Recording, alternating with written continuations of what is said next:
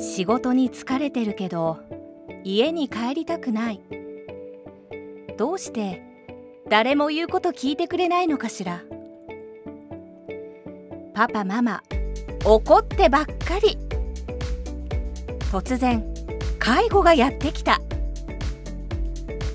日本初の家族の学校では人間関係リテラシーをはじめ家族の法則を学び家族関係人間関係の在り方を考えます。家族を学ぶことは生きるを学ぶこと。インストラクターコースもあります。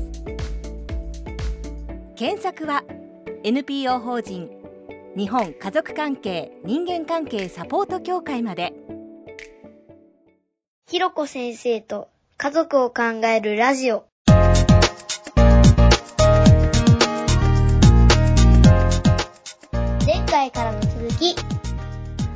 と、あともう一個の、そのケアするコミュニケーションっていうのが、そうこ、っていうところ、ケアするってところの差、差っていうのがなんかある気がします。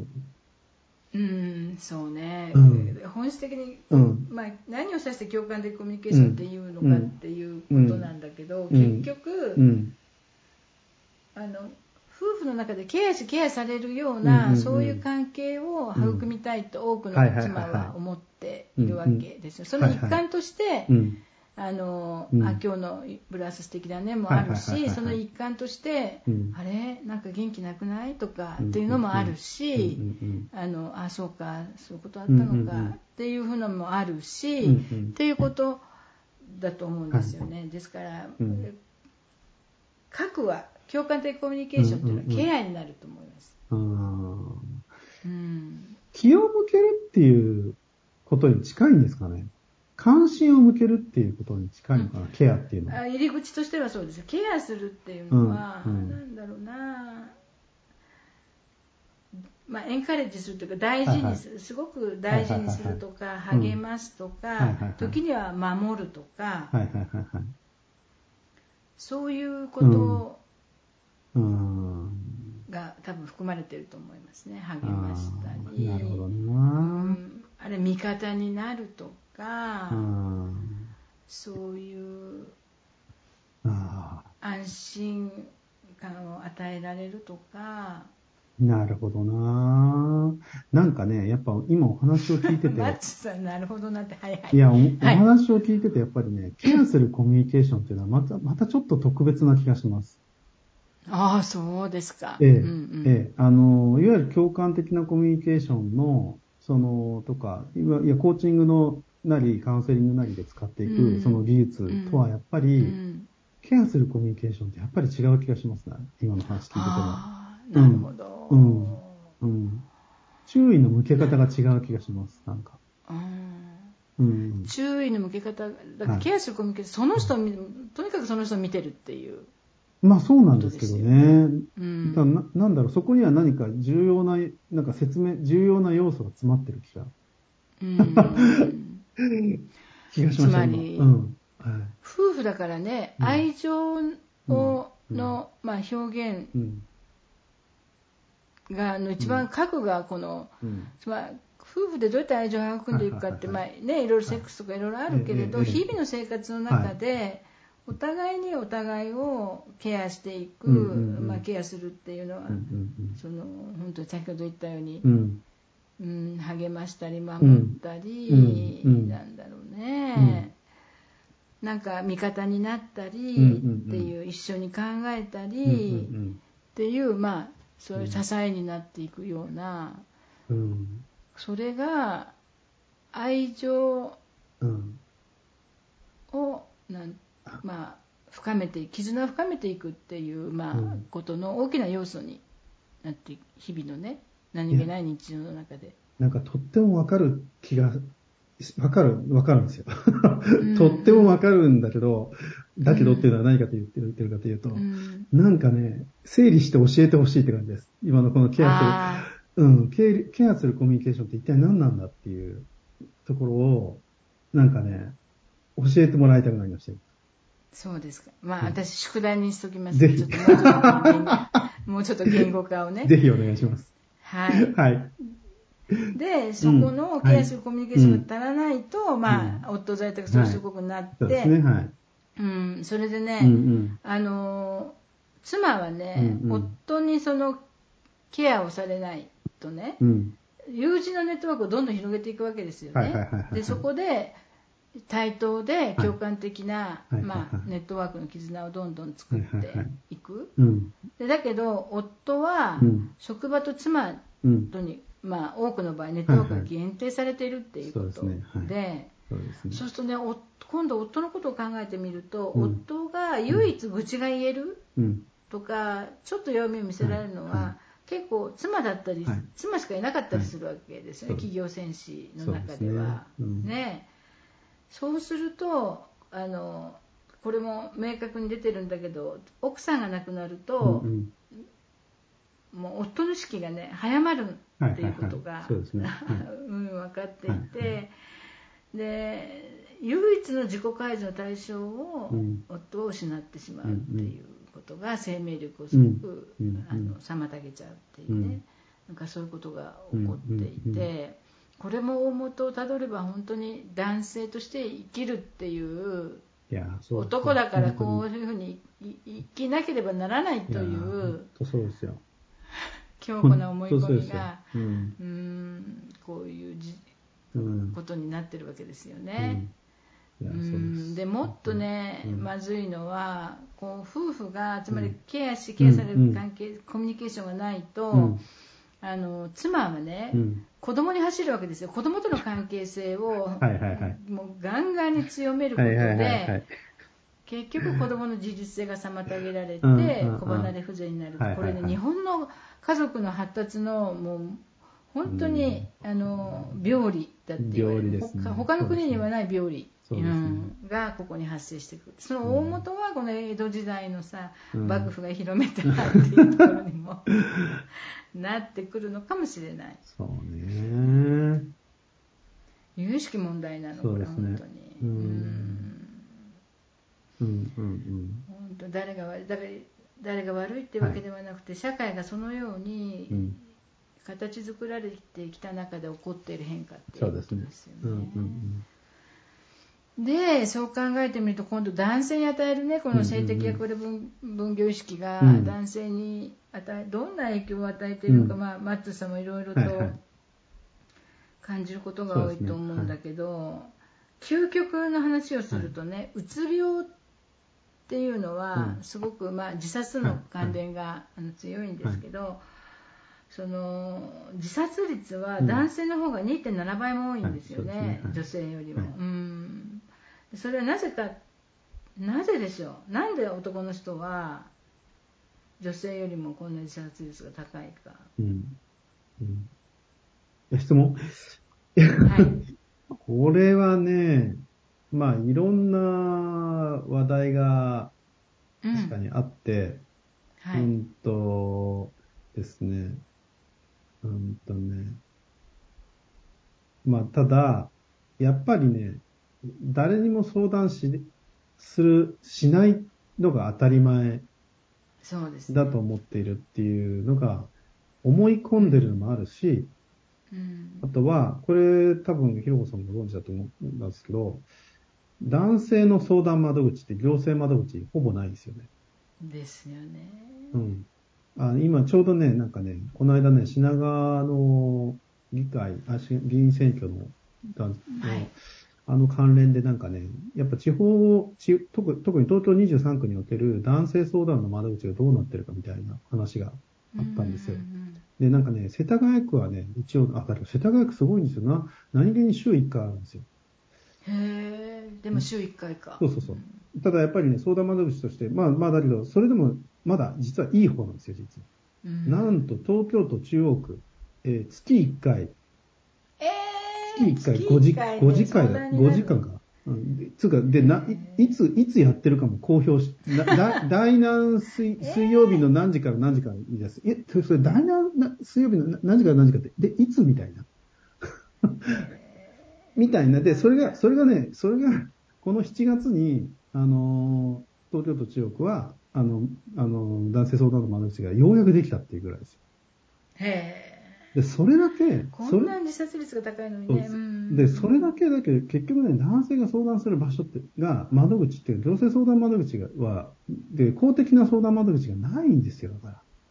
ですよね本当に。だから、あの、何か困った時に誰かに相談していいっていうような文化が、だから僕もだって、なんだろうな、困った時に行政窓口に行っていいなんて思ってなかったですからね、まず。うん。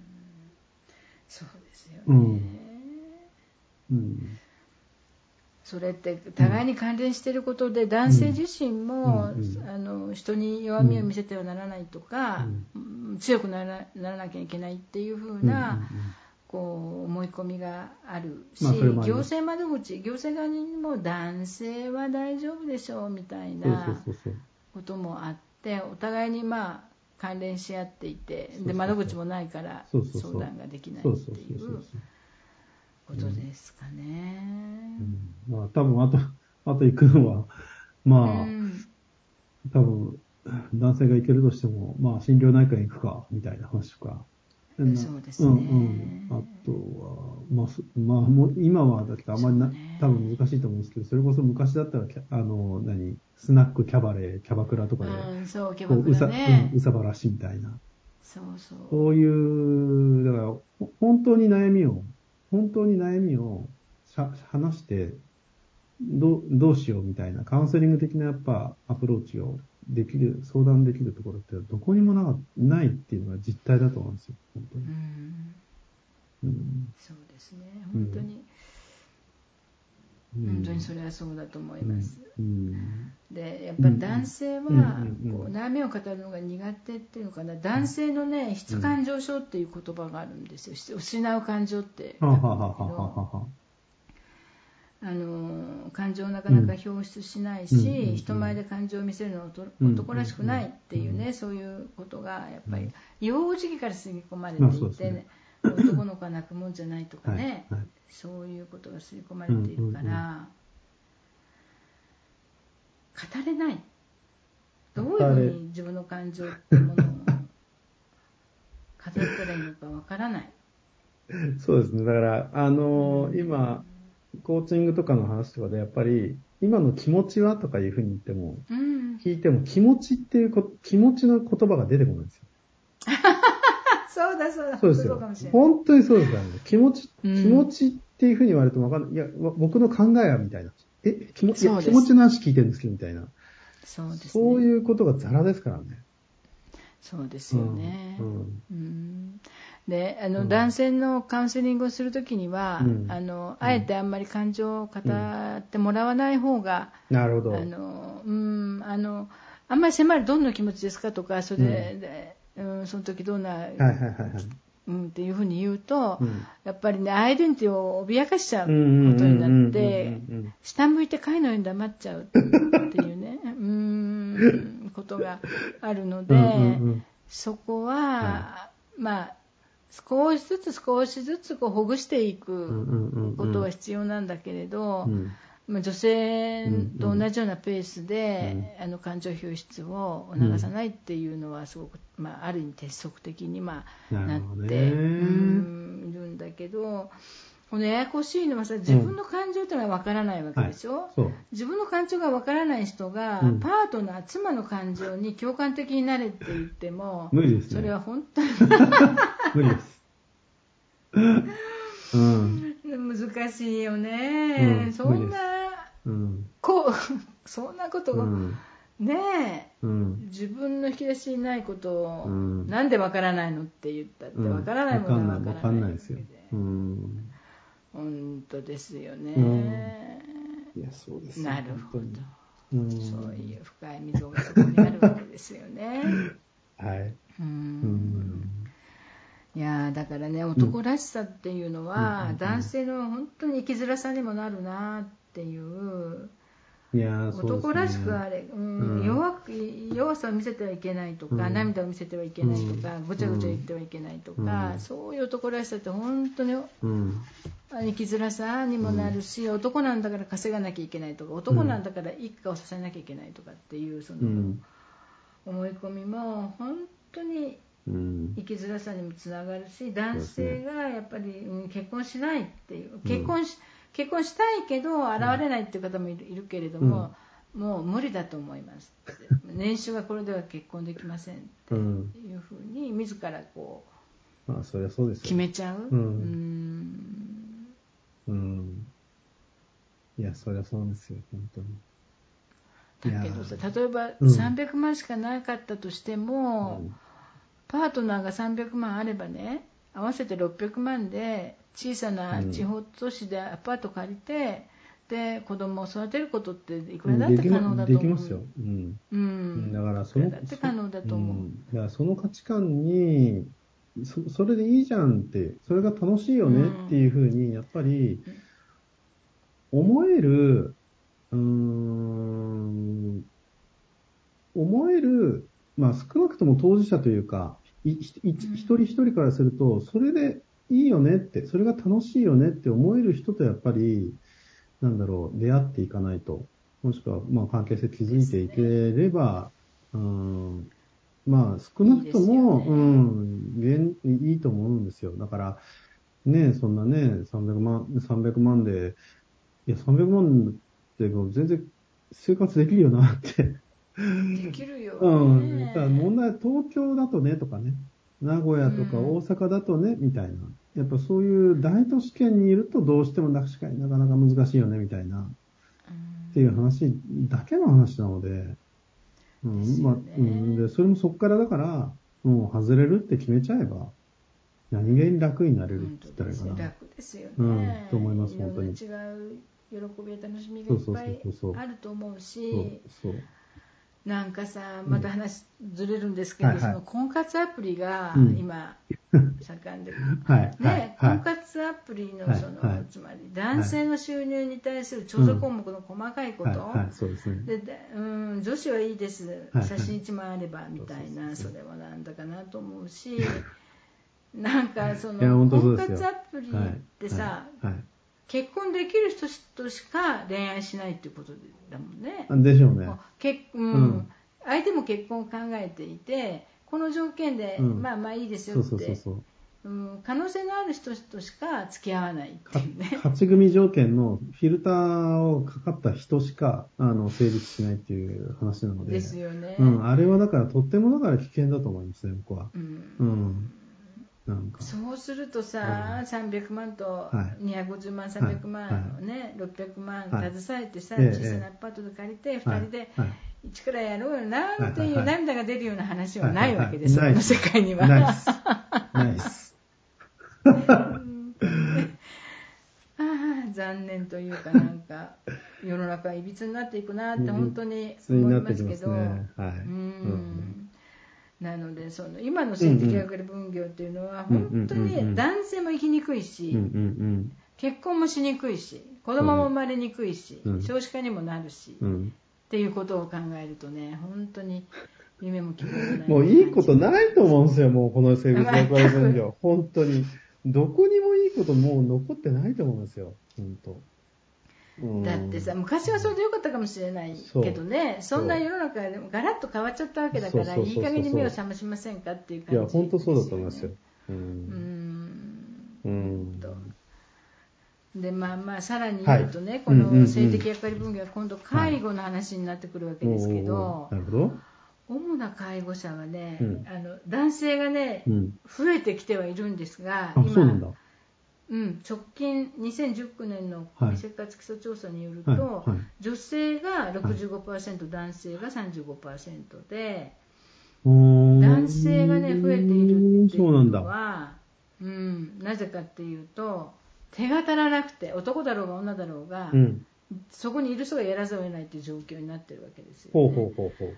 うんつまり例えば夫婦でうん奥さんが倒れました、はいはいはいで子供たちははい。みんな遠方に。嫁いでいます、そしたらそこにいるのは旦那さんだけなので、旦那さんが皆さんを得ないとか、はいあるいはあの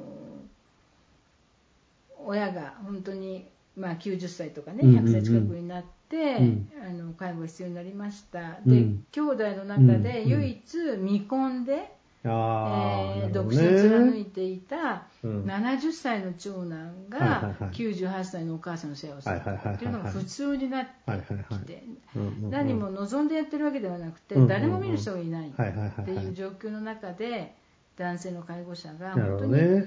増えてきてるんだけれども、うん。そのここでもねやっぱり息子としてうんあるいは夫として常にこう、うん。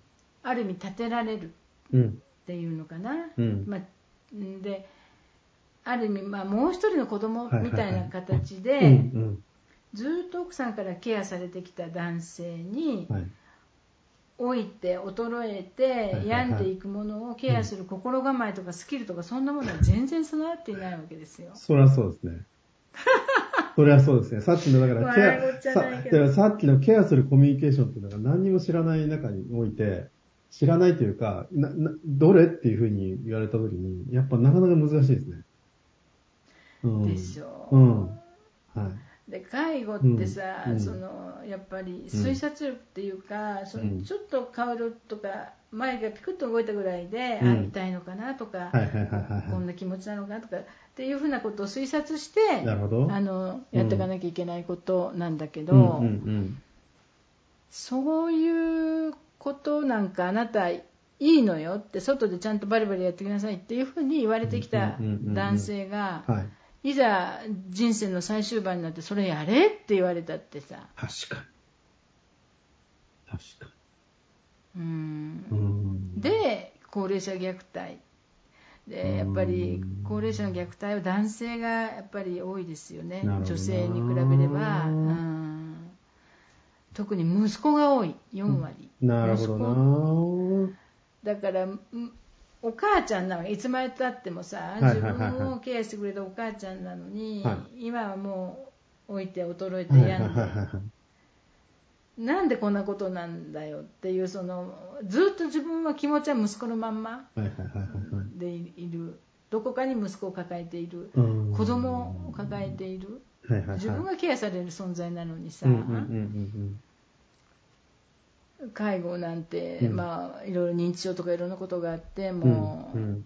自分の、うん。そしてやっぱりなんていうかなマザーコンプレックスっていうか、うん。あの絶大なるやっぱり親に対していつも守ってくれる存在、温かくて優しくて、うん。励ましてくれて、いつもご飯を作ってくれて、笑顔で送り出してくれたお母さんのイメージっていうのがすごくうん。あるのに目の前で、まあ、これ曖昧な喪失ですけど人が変わったようになっていくはいはいはい。母親はもう全く受け入れられないし、うん。何やってるんだよってこういう風になっちゃうわけですよ、はいはいはいはいはい。何しっかりしろよとかってしっかりできないからこうなってるんだけども。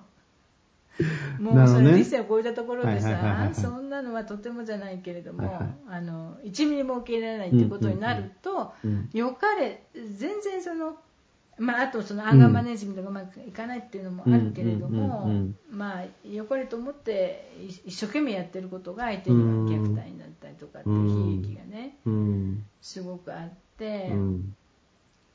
特に日本の男性は大人としての発達が未成熟はなあはあはあうん側面があるっていうで大人であるっていうことは、うん即ケアされることから卒業をして、うん自分が自立するということと同時に、うん。他者をケアする役割を担うっていうことができて初めて、まあ、な大人になってうんいくっていう側面があるんだけれどうん。も。うん。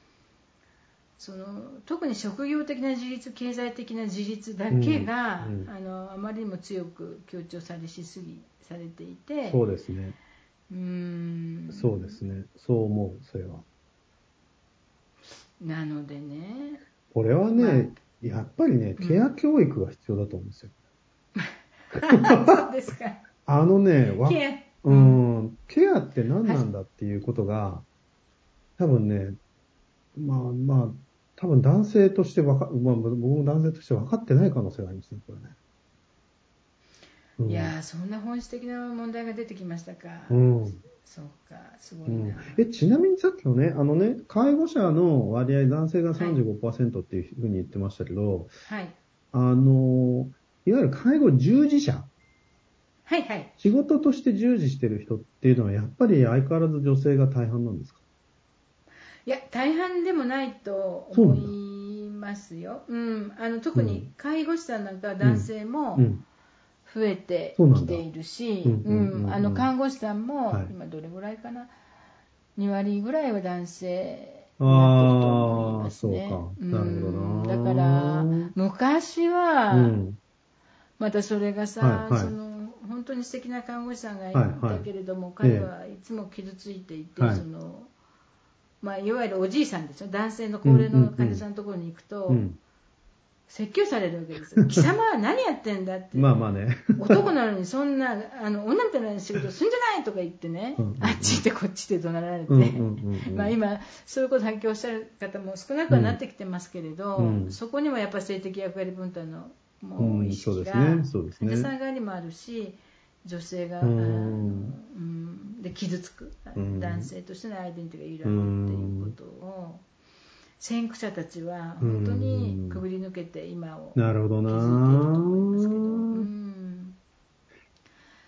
なるでも中には素晴らしい看護師さんや介護士さんが男性のいらっしゃるんですよ、本当に。なるほど。もうここの女性スタッフの中で誰よりもうん。ケアのその行き届いたうん。目線とうんか視線とかうん言葉とか柔らかさとか温かさとかそういうの抜群だよねってそうなんだ。いう人がいらっしゃるいらっしゃるへうん。もう本当にドキドキ見見惚れるというかなんというか。ん。うん。いいケアをね本当にされる。人が買ったようにあの。認知症の方なんかも穏やかになってね。うん。うんいらっしゃる方もいるのうで、ん。そこがどういう育ち方をされてきたのかわからないけど、うん。いや、だけど興味ありますね。だから、そもそも、やっぱり、うん。ちょっとやっぱりぐるっと戻って、その、ケアって何なんだっていうのが、ケアのスキルであり、まあ、あり方のであり、スキルであり、なんかね、なんかある気がします、やっぱり。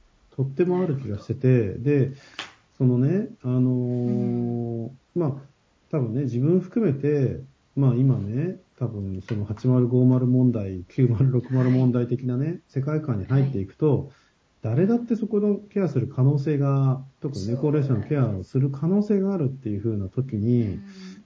なんだろうな。そうこの間だからそうそう、あれ、一気に話がずれますけど、あの、なんだはい。救命、救命救急講習受けたんですよ、僕。はいはいはいああはいいうような感じ？でみんな、うん。みんなこれ、あれ、これ受けといた方がいいよね、みたいな、そういうやつ。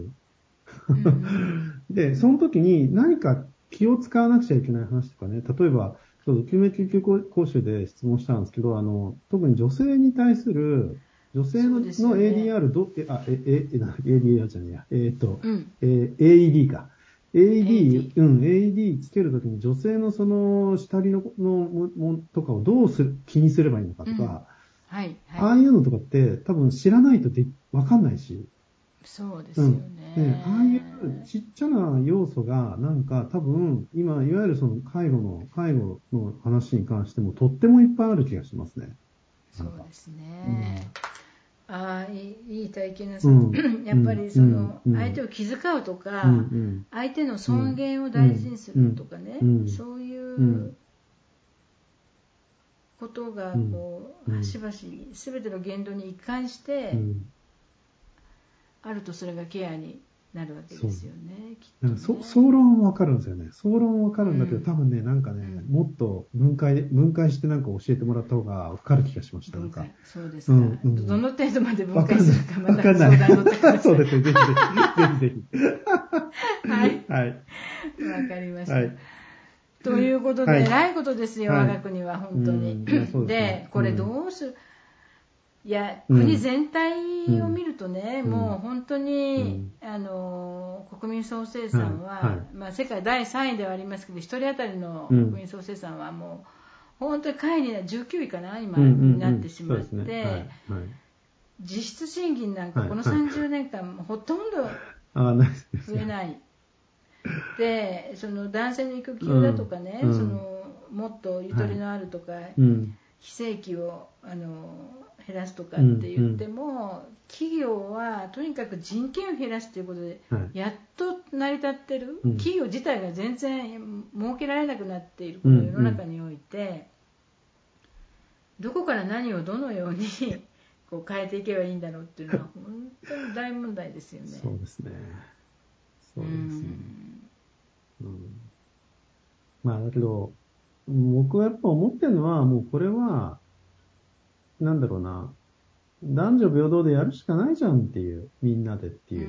うん。はい。もう、そういう思想信条で行くしかないと思うんですよね。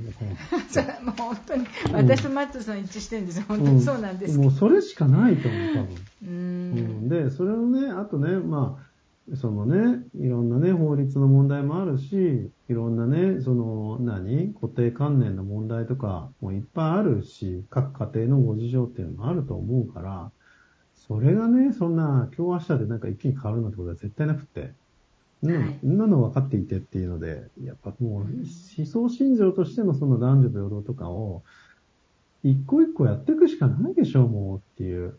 ううん。ん。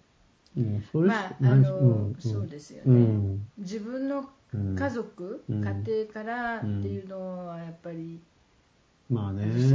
ことですよね、もう一回み自分の家族とかパートナーとの関係性とか、それはそうですね。うんはい。いうのを見直すっていうのも大事だし。そうですね。そうですね。う。うん。ん。あのなんだろうな。でもはい。やっぱ厳然と今この時代において、ええ。ージェンダーギャップ指数が本当に1位とか2位とかっていう、まあ、うまくいってるうん。国もあるわけですよね、うん。うん。うん。うん。なんかそういうところから何かヒントをもらっていくのも、まあね。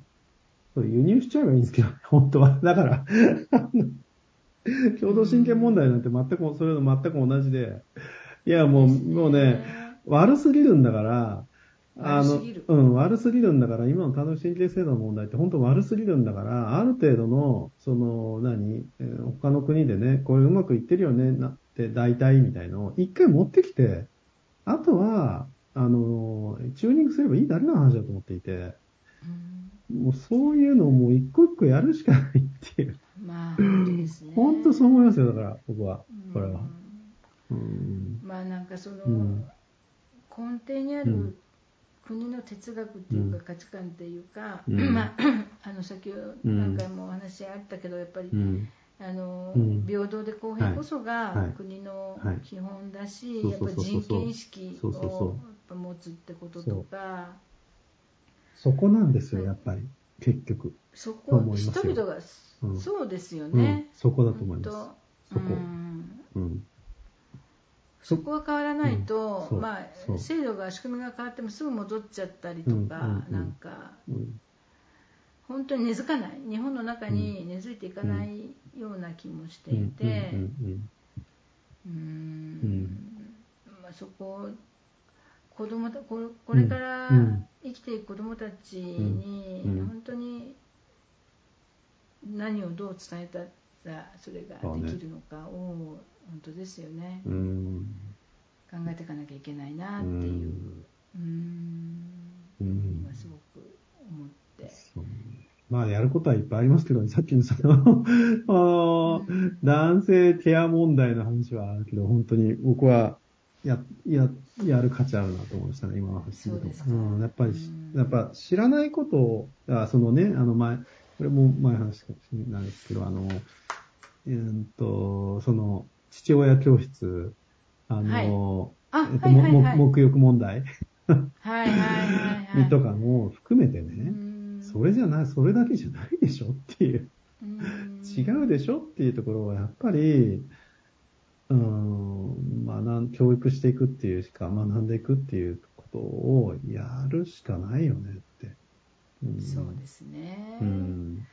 そうか今日はなんかその男性のケア問題っていう一つのキーワードが出たんですけどうーんまあ例えば育児だとんその子供の自己肯定感はいをあのはい上げるとかえ、なんとかっていはいう概念みたいなのはあるんだけど、私は一貫してやっぱり子供もケアだし、まあ、妻もケアだし家族の中でケアだし、高齢者もケアだっていうふうに思っているんですよね、かその辺の中身がもうちょっとしっかりお伝えができると、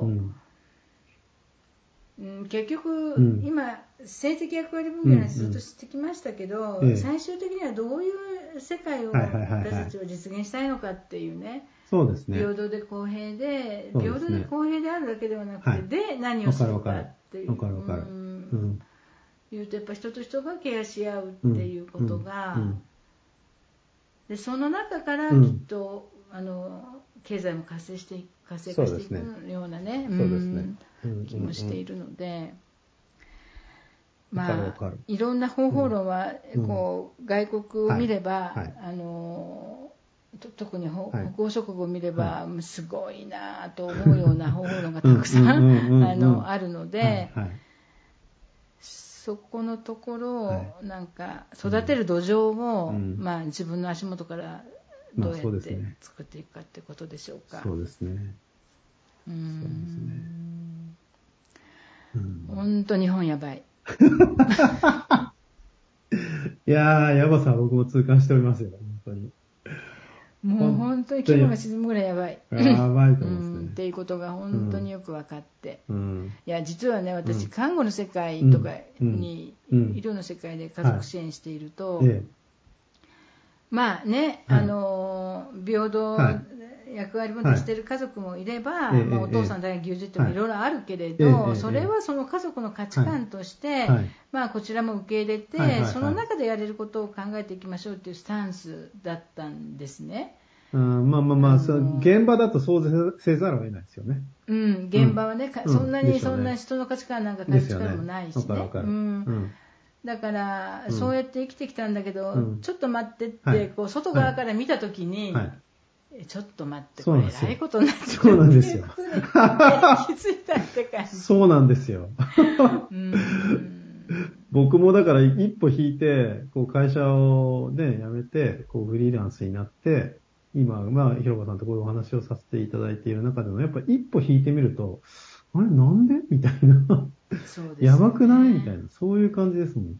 うん。本当に、うんまあよくわかりました。うんなんか、日本っていう国が。うんそうなんです。ね、本当です。うんまあ家族も本当に家族のさ格差もどんどん広がって、うんまあいつかねこんな話もしたいと思うんですけど、うんうん。家族の格差もどんどん広がっていく中ではいいろんな問題がはい。ね出てきていますけど、うんははいい。まあ男性に対す、まあケアということをねもっと、うんうん。あの一般の人に伝えられるように、そうですね、ぜひ。はい、うん。はい、はい。していきたいと思います。はい。はい。はい。ということで、はい。えーそまあ、家族の役割分担、主に、うん。まあ、社会的なはい。視点から考はい。えてはい。みたというところで、はい。これで終わりにしたいと思います。はい。ありがとうございます。はい、ありがとうございました。失礼します。何?